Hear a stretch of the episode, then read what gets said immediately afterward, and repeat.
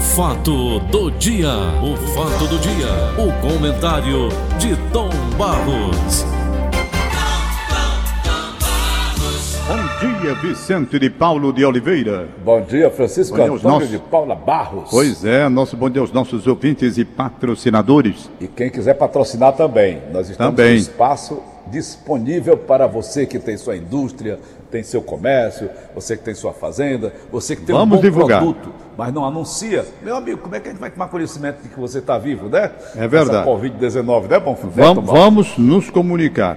Vamos Não nos é, comunicar. Paulinho? Quem não se comunica, É, Cinturubica, já dizia, Chacrinha. velho guerreiro Chacrinha. Velho Tom guerreiro, Barros. vamos dar um abraço aí pro Chacrinha lá no aeroporto Pinto Martins, já que nós estamos falando em Chacrinha, tem ele lá, né?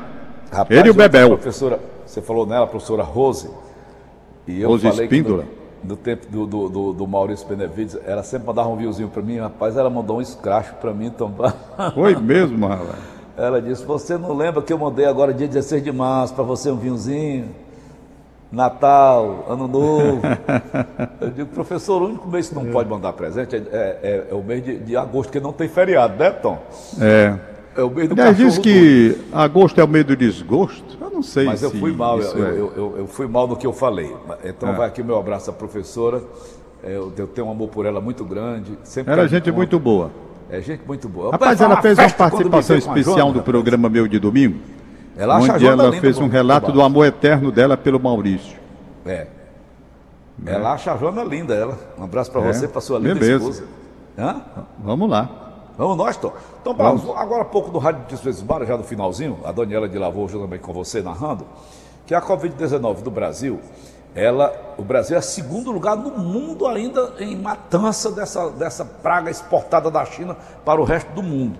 Então, eu vi quando vo- você- vocês falaram que a, a, a Covid-19 do Brasil ainda é a segunda no mundo. Aqui no Ceará, os leitos estão sendo desativados. Como é que você vê essa, esse desequilíbrio, hein, Tom Barros? O que é que está Ah, acontecendo? depende, o Brasil é muito grande. Aliás, para falar a verdade, eu nunca concordei com essa história de o Brasil ser o segundo do mundo, o primeiro do mundo nessa Nem história eu. de Covid, não. Por quê? Você não pode, você não pode absolutamente pegar um país com a dimensão continental do Brasil, com a população do Brasil, e fazer a soma de pronto, é o segundo do mundo. Claro que ele vai ficar na frente dos outros também, não é? Você pega um Isso. país pequeno, como a Itália, como a Espanha. Então você tem que fazer a proporção. Aí sim você tem uma ideia. Sem É. fazer isso pelos números contados friamente, não está correto não. Não está correto não. O Hildo Alfonso Rodrigues, jornalista, é o nosso, o Dudu, né, diretor de jornalismo do Sistema Verdes Mares, já está na linha que me avisaram por aqui, Paulinho. Bom, eu quero saber do Dudu também, faça o mesmo questionamento. Aqui no Ceará, 600 leitos desativados para a Covid da capital, a notícia mais linda que eu vi durante esses, esse, é, de março até agora. 600 leitos desativados. Aí vem a notícia aí do Rádio Notícias Verdes Mares de que o Brasil ainda é o segundo do mundo. Pelo amor de Deus, Dudu, o que é que está a? É falta de informação eh, do resto do país? O que é que está acontecendo? Ou é o Ceará, nós que fazemos imprensa, nós que fazemos rádio, televisão, jornal, essa coisa toda, estamos informando eh, eh, com melhor capacidade aos nossos eh, cearenses, ao nosso povo, à nossa gente? Ou o resto do Brasil não está tomando nem conhecimento, Dudu? Bom dia, Dudu. Bom dia, bom dia Paulo, bom dia Tom, bom dia amigos da nossa querida, querida Verdinha 810, Bom dia. a rádio do nosso coração. Olha, o, o Tom Barros, ele deu aí o caminho dessa situação, né? A gente tem que observar, Paulo, que aqui no Brasil eh, a gente teve muito problema no começo. Por quê? Porque houve uma falta de coordenação desses trabalhos. O que, que aconteceu? Os governadores passaram a tomar atitudes independentes, ou seja, cada um agindo à sua maneira, né? E isso está provado que quando você não tem uma unidade, você vai ter coisas dispersas, né? situações dispersas. Né? Então você vê que países como o Brasil e os Estados Unidos, eles estão em primeiro lugar exatamente por essa falta de coordenação. Ou seja, o que é que aconteceu? Né? É, você tem aqui no Brasil, a gente com o segundo maior número de casos, casos, número de óbitos, né? Então, Paulo, se a gente for analisar é, países, estados como São Paulo, como é, Ceará, são os estados que mais testam, né? Então, uhum. obviamente, são os estados onde vão aparecer é, os maiores números de casos. E o grande problema, o grande problema que nós temos aqui no Brasil, Paulo, é porque esse número pode ser ainda maior. Hum. Ele pode ser ainda maior, porque em alguns estados não foi testado suficientemente, ou seja, você não fez uma proporção adequada do teste da doença, então quer dizer, você pode ter tido muitos outros casos que a gente não está somando.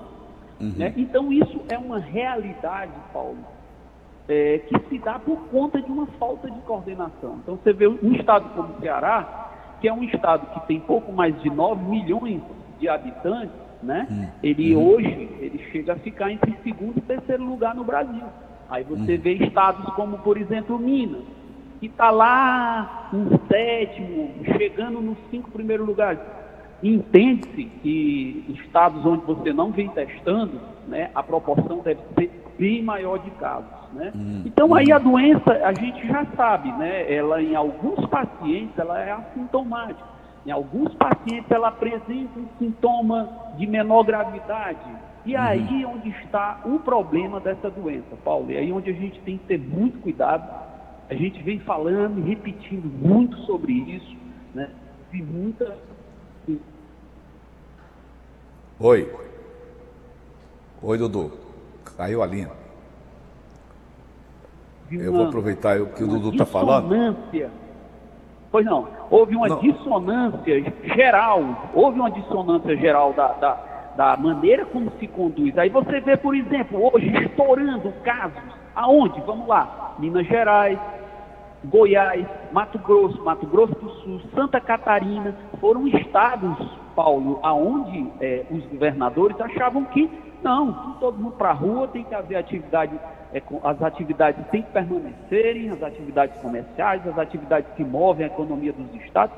Ok, no primeiro momento, mas quando a doença chegou, Paulo, está lá, a situação em crise, os hospitais em crise, eles estão passando por uma situação muito difícil. Quer dizer, se tivesse havido uma precaução anteriormente, esses números eles não se apresentavam, né? E aí, Paulo, você disse que ele viu uma notícia que foi muito boa, que foi essa notícia que você viu hoje, dessa redução de 600 leitos, né? Veja bem, ainda existem cerca de 1.100 leitos destinados à UTI e emergência dos casos de coronavírus. Hum. Desses, cerca de 75%, Paulo, 75% são casos. Ou melhor, Estão ocupados? Estão ocupados? É, é, é, não são casos de UTI. 69% desse total, Paulo, a gente ainda tem cerca de 75% dos leitos ocupados. Uhum. 75%. Desses 75%, cerca de 69% é somente de UTI. Então, é, por quê? Aí você me pergunta, mas por que tem tanta gente ainda nesses leitos? Porque ele é uma doença, Paulo, que é cara e prolongada.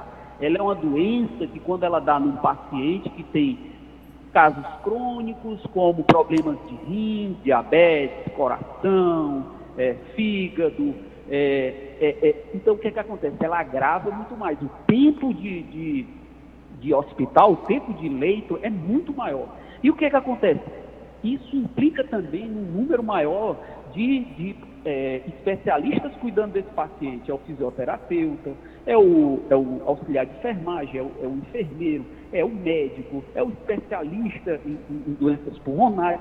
Enfim, é uma gama de, de servidores, de, de atividades que ficam em função desse paciente. Então, é um paciente muito caro, Paulo. E no começo, eu acho que você recorda, existe uma polêmica muito grande, porque que estava se preparando para uma situação que ainda não existia. Porque o que é que aconteceu? Nos países desenvolvidos, eles viram que, como não tomaram providências, ficou uma loucura na porta de hospital. Os uhum. países que começaram a se precaver, ou seja, tomar medidas antecedentes, criando os hospitais de campanha. Você vê que em países como, como até mesmo nos Estados Unidos, teve estado que os parques, parques, as áreas verdes estavam sendo destinadas para fazer hospitais de campanha. Uhum. Entendeu? Se não fosse esses hospitais de campanha, Paulo, a gente não tinha conseguido sair daquela crise de atendimento. Então uhum. foi importante nos lugares onde se tomou essa precaução Você vê, Paulo, que em, em, nos meses de abril e maio, rapaz, era uma loucura. A gente chegava a ter 1.500 casos por dia. Por dia. Então você imagina que os hospitais particulares estavam lotados, os hospitais públicos lotados, as UPAs lotadas e esses hospitais de campanha numa loucura também de, de atendimento, entendeu? Então, essa doença, Paulo, ela é muito complexa, muito complexa. Ela requer muitos gastos, ela requer muitos cuidados. Por isso que a gente sempre faz o alerta. A gente está caminhando para essa luz no final do túnel, que eu sempre gosto de chamar a atenção, porque a gente sabe que a gente vive um momento como esse, mas a gente está saindo desse momento, a gente está vendo aí essa luz da esperança, 600 leitos sendo desativados, a gente ainda sabe que tem 1.100 aí para atender essa população, mas a gente tem que ter muito cuidado, porque somente uma parcela muito pequena da população foi contaminada com o vírus. Ou seja, Paulo, você ainda tem cerca de 95% de uma população que não pegou essa doença. Então, você imaginar nesse universo, se mais 5% pegar essa doença, a gente vai voltar à situação que nós vivemos em abril e maio, foi o pico da doença. Então Ô, a gente Dudu, tem que ter cuidado. Pois não. Você acha que, se, por exemplo, se os governos, os governos tivessem, é, chamassem a população de uma forma geral, aqui no Ceará, 9 milhões de cearenses, todos eles estão convocados a fazer o exame para saber se contraíram Covid-19. Esse, esse número seria elevadíssimo, você acredita nisso? Eu acredito. Eu não tenho nem dúvida. Paulo, não tenho nem dúvida. Inclusive, existe um cálculo estimativo né, hum. nessa doença, que para cada, cada óbito, você pode ter, Paulo, cerca de 10 casos. Olha aí. Você multiplica por 10 casos. É. Né? Então, Paulo, isso é muito assustador, entendeu? Então, por exemplo, você tem hoje regiões como aqui em Fortaleza, como Conjunto Ceará, que é o caso de maior letalidade da doença para cada 10 pacientes, 7 morreram. Olha Meu só Deus. que número absurdo. Para cada Deus 10 pacientes dessa doença lá no conjunto Ceará, 7 morreram.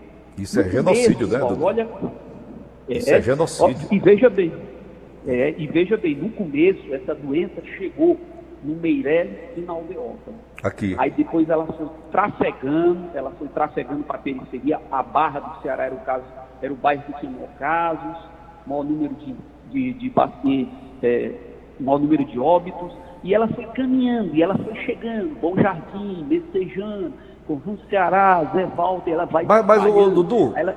o Dudu, um minutinho Sim. só, nós temos vetores, por exemplo, eu moro aqui no Meireles, a moça que trabalha conosco aqui em casa já há 40 anos, ela mora no Genibaú.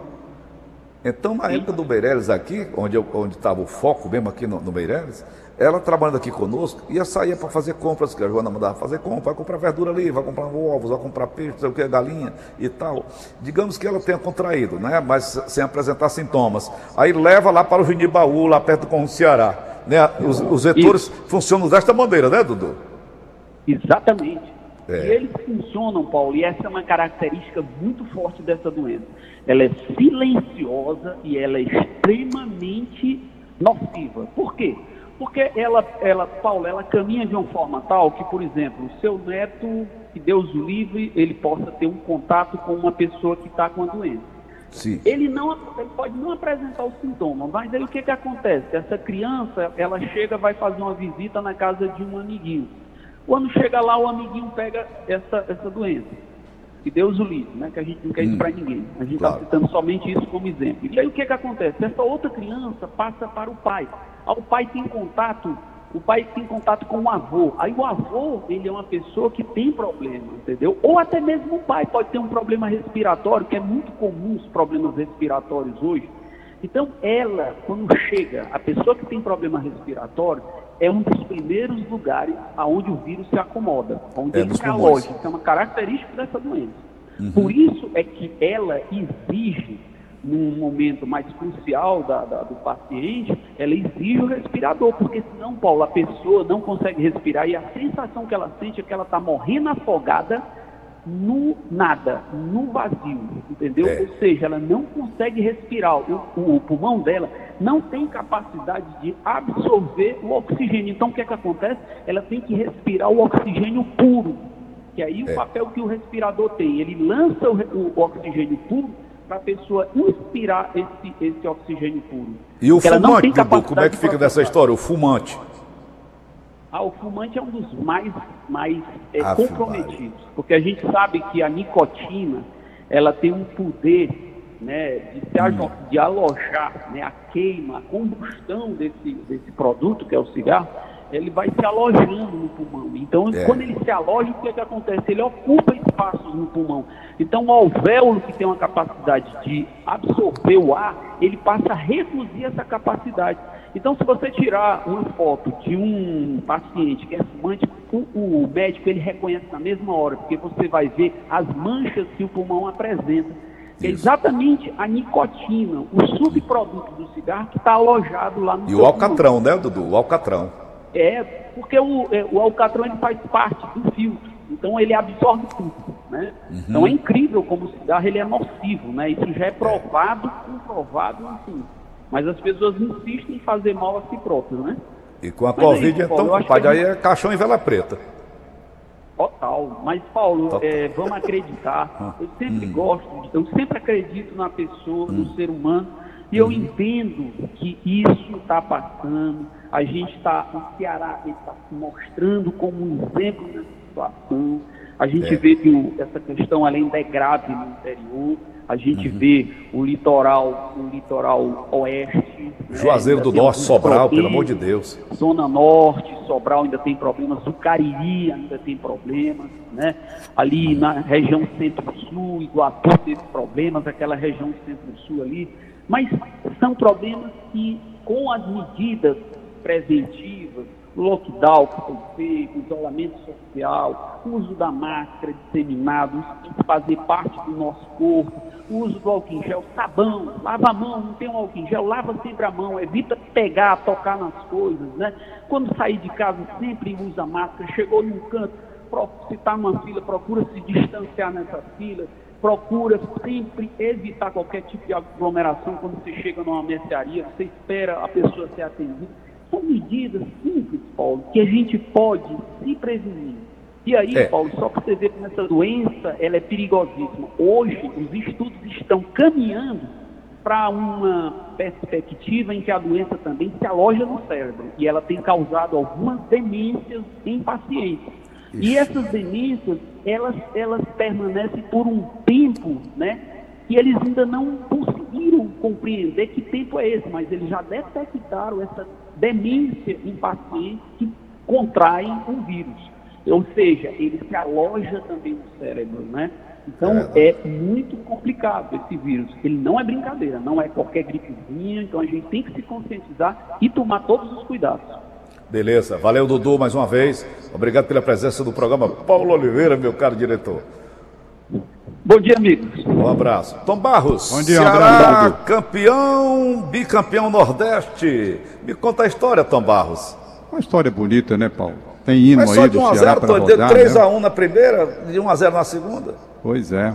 O Ceará ontem tinha ampla vantagem, deixou a vantagem no hotel, como eu disse, não leva a vantagem para campo, joga para ganhar o jogo.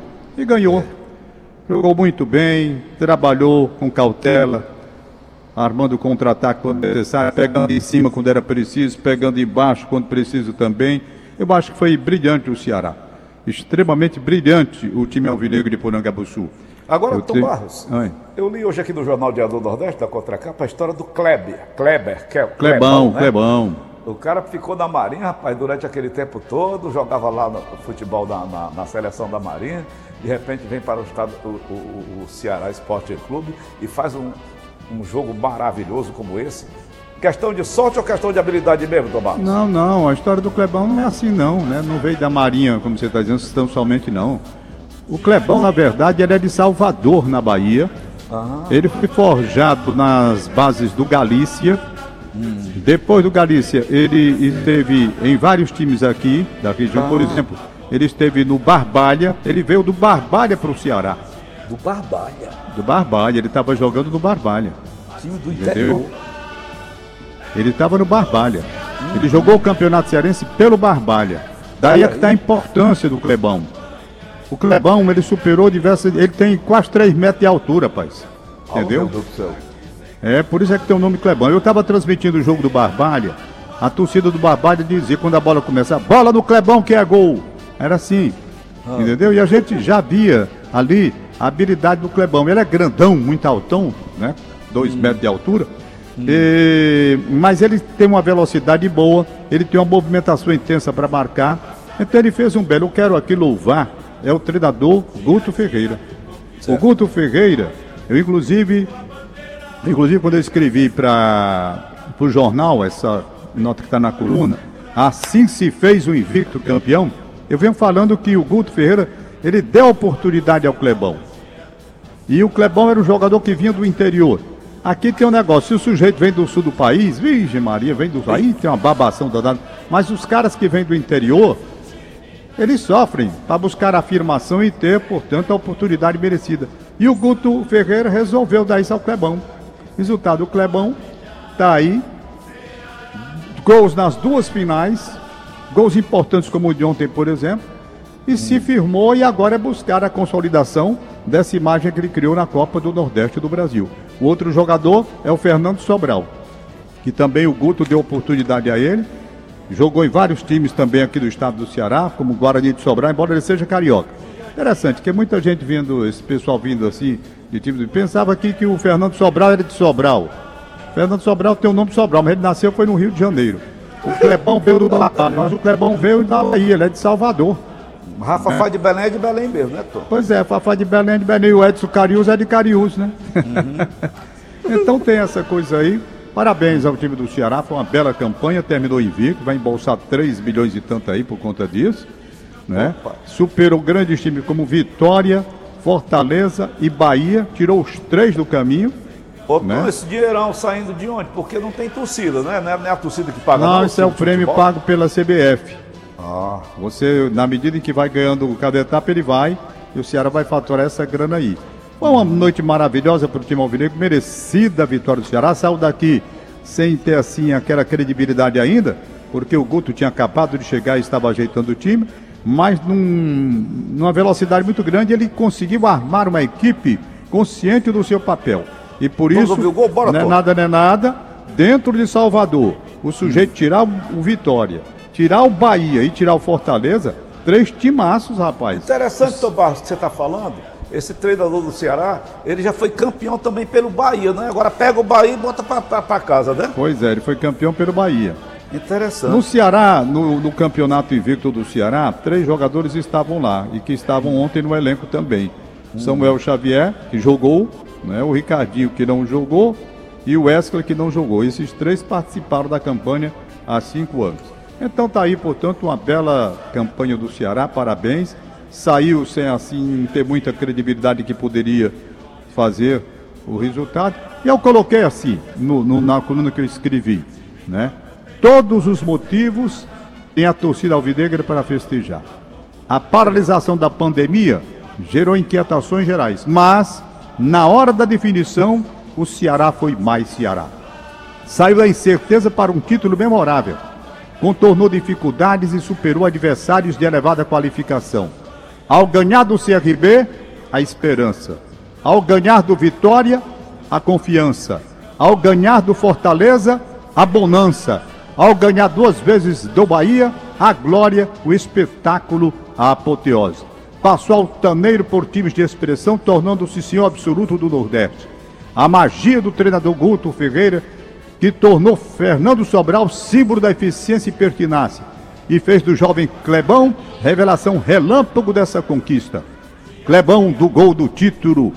Quanto ao jogo, mais uma vez, a perfeita postura do Ceará. Administrou a vantagem sem retranca, sabendo se impor. Ora marcava em cima, ora marcava embaixo. Construção da vitória com paciência e inteligência. Quando o Bahia se dispôs a atacar todo e abrir a guarda, Bruno Pacheco subiu na hora certa e cruzou na hora certa. E na hora certa, Clebão teve o encontro fiel com a bola que ele tanto esperava. O gol. E assim se fez legítimo invicto bicampeão do Nordeste, o Ceará Sporting Clube. É o que eu escrevi hoje para as páginas do Diário do Nordeste. E o Antero Neto narrou, tá no ponto, Augusto? Desta maneira, torcida brasileira. O Leandro Carvalho já deixou para trás o Rodriguinho. Ainda vai o Carvalho, teve falta, mas tem vantagem. Bruno Pacheco dominou, bateu cruzado agora, Clemão! Tá lá dentro!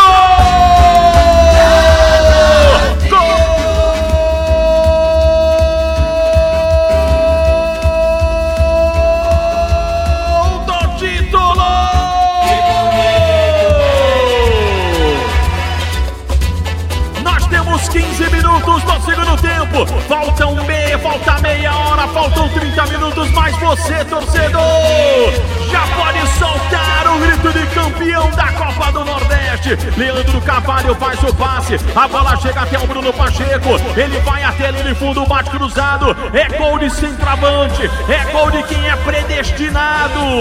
Há cinco meses o Clebão tava sem emprego. Ah, É jogador que vem de time pequeno, que tem a sua grande Ô, Tom, eu queria que você comentasse rapidamente, são 7h57. Há cinco meses que ele estava desempregado, Tom Barros? Não, ele estava jogando, na verdade, no, Barba, no Barbalha, né? Ele estava antes. Ele estava antes, mas ele estava jogando no Barbalha. Agora, quando o campeonato parou, né? Entendeu? Mas ele Ah, veio do Barbalha pro Ceará. Ele Covid-19, estava né? atuando no Barbalha. Tá entendendo? O Clebão, ele estava no Barbalha. Aí pronto, rapaz, tá aí o Ceará campeão, muito bom mesmo, muito bom, discutivelmente. É, Ok. Vamos então para os Mais tarde tem comentário na TV? Tem, mais tarde tem tudo, né? Vamos Imagens, mostrar tudo, né, Tom Barros? Tudo, tudo, tudo, tudo. Ok, apenas Tom, pra gente vamos nós nos aniversários de hoje. Apenas para não passar batido, vamos prestar muita atenção às reformas da a reforma tributária que está aí, nova CPMF, não é? Nova CPMF vem, já confirmado que vem, com esse nome ou com outro não mais vem, não tem perigo Ai, de não ai, vir. ai. E estão querendo fazer uma cobertura daquele dinheiro da Previdência que vai ser deixado de lado por conta da- do alívio que querem dar na folha de pagamento, já vão querer cobrir com esse dinheiro. Há especialistas que são contra. De outro lado, estou vendo aqui uma matéria que realmente preocupa. Eu venho dizendo isso há muito tempo. Presta atenção. Eu venho dizendo isso Deixa de lado o que eu estou falando com relação à reforma. Um buraco e abrindo o outro, né, que você vem falando. É, vamos deixar de lado e vamos ver esse outro caso aqui que está na primeira página do jornal Globo. Está aqui, é outro assunto, mas que também eu vou, durante a semana, eu tenho falado muito sobre isso. Olhe, Paulo, o SUS está sob pressão. O SUS. E eu venho dizendo, meus amigos, vamos acudir o SUS com aportes. Como é que nós vamos fazer isso dentro de uma reforma para canalizar dinheiro para o SUS? Sabe por quê, Paulinho? O SUS está inchando. E muito. Está aqui, primeira página do jornal Globo do Rio de Janeiro. SUS sob pressão. Por quê? Em abril e maio, mais de 280 mil brasileiros deixaram os planos de saúde porque não puderam pagar. Epa. Para onde é que está indo esses 280 mil brasileiros? SUS. Vão para o SUS. E outros brasileiros mais não vão conseguir pagar porque os planos aumentam numa proporção e o dinheiro que vai para o bolso do cidadão, do trabalho dele, não vai na mesma proporção. Então, daqui a pouco, essas empresas que falham com relação à saúde, elas vão ficar, na verdade, com o número daquelas pessoas que podem pagar um número menor. E a grande maioria que está em crise econômica, como o Brasil está, e todo mundo passando por. Esse pessoal vai migrar para o SUS. Por isso é que eu estou dizendo: vamos fortalecer o SUS, minha gente. A saúde é a pública, é para lá que nós vamos. Nós todos. Nós todos. Essa questão de plano de saúde vai ficar para quem tem um poder aquisitivo maior. É para uma faixa da população que ganha um pouco mais. Quem ganha mais embaixo, então, tem os muito uma família maior. Senadores, deputados federais, enfim. Pois é, vamos todos para o SUS. Eu estou dizendo isso há muito tempo. Nós vamos para o SUS porque não vamos ter condições de pagar os planos. Os planos vão ficar para uma faixa mais privilegiada. Nós que temos família grande, por exemplo, que nem eu, nós vamos ter que buscar abrigo é no SUS. Eu tenho dito isso a minha vida toda. Nós precisamos do SUS e o governo tem a obrigação de dar ao SUS o suporte necessário, porque isso é a obrigação constitucional. É dar saúde para o povo e saúde de qualidade. Nem arremedo não. Pronto, então vamos lá para os aniversariantes Manda. do dia. Se o pessoal daí da, da linha Mariana se me mandou aqui pela verde, eu vou olhar agora. Rapaz, antes, antes do aniversariante aí, ô, corta aí, ô, Augusto, só para eu registrar aqui um ano de saudade, de muita saudade, do nosso querido Ayrton Fontinelli. Nosso querido Ayrton Fontinelli. Hoje já um ano de saudade, os filhos, a família, mandando celebrar uma missa especial pela alma dele na Igreja da Paz. Então, quem quiser acompanhar pela internet, porque não tem mais missa presencial, você pode ir pelo YouTube da Igreja da Paz, não é? Tem uns canais, basta colocar a Igreja da Paz na internet, que lá tem é fácil de localizar. Perfeito? Perfeito. Tem Instagram, YouTube, essas coisas todas. Botou igreja, eu já vi aqui, quando a gente coloca Igreja da Paz, já aparece Igreja da Paz Fortaleza, hein? Tem que colocar Igreja da Paz Fortaleza, aparece os canais todos para a gente acompanhar essa missa hoje às 18 horas e 30. Ok? Ok. Meu abraço de saudade e. Agora vamos aos aniversários do dia. Quero abraçar a Delara, de Lara, de Lara. Ela não está aniversariando não, mas o meu filho Marcel me disse, aliás o Gabriel me disse que ela acompanha a gente desde cedinho toda manhã. Mandei até um alô especial para ela ontem. De Lara, que mora aí, é a mãe do Caio, mora na Aldeota e está acompanhando a gente desde cedinho da manhã. Agora vamos aqui à lista de hoje da Verdinha. Inês Cabral já mandou, tem Yolanda Souza, Sabrina, bom dia, parabéns. Débora Ribeiro, na Maraponga, parabéns. Débora Ribeiro foi minha produtora do Paulo Oliveira da TV. Foi, rapaz, Débora Ribeiro. Parabéns minha amiga. ela, Tom Barros. Gente muito boa, por O pai dela sinal. também é nosso ouvinte assíduo. É, rapaz, é Carlos gente Brito. boa demais. A Débora. Ok. Débora, um abraço pra você, produtor do seu programa durante muito tempo na televisão, lembro demais. É verdade. Olha aí quem tá aniversando, Ciro Câmara. Tá ficando mais velho, hein, Ciro? Ciro Câmara, um abraço pra você. Francisca Alzerina Souza Gomes, no Jardim América, aqui pertinho de Bientão. Um alô para o Diego e Emanuela Cabral Moreira, Edlina Joaquim Filho, Ruth Vidal e eu. Pronto, botar aqui. Pronto, Paulinho, a gente volta amanhã, tem muita coisa para falar. Vamos ficar muito atentos a essa questão de SUS. Vamos fortalecer o SUS, nós vamos precisar do SUS, sabe? Um abraço, bom dia. Bom dia, Tom Barros. Acabamos então de apresentar. O fato do dia. O fato do dia. O comentário de Tom Barros.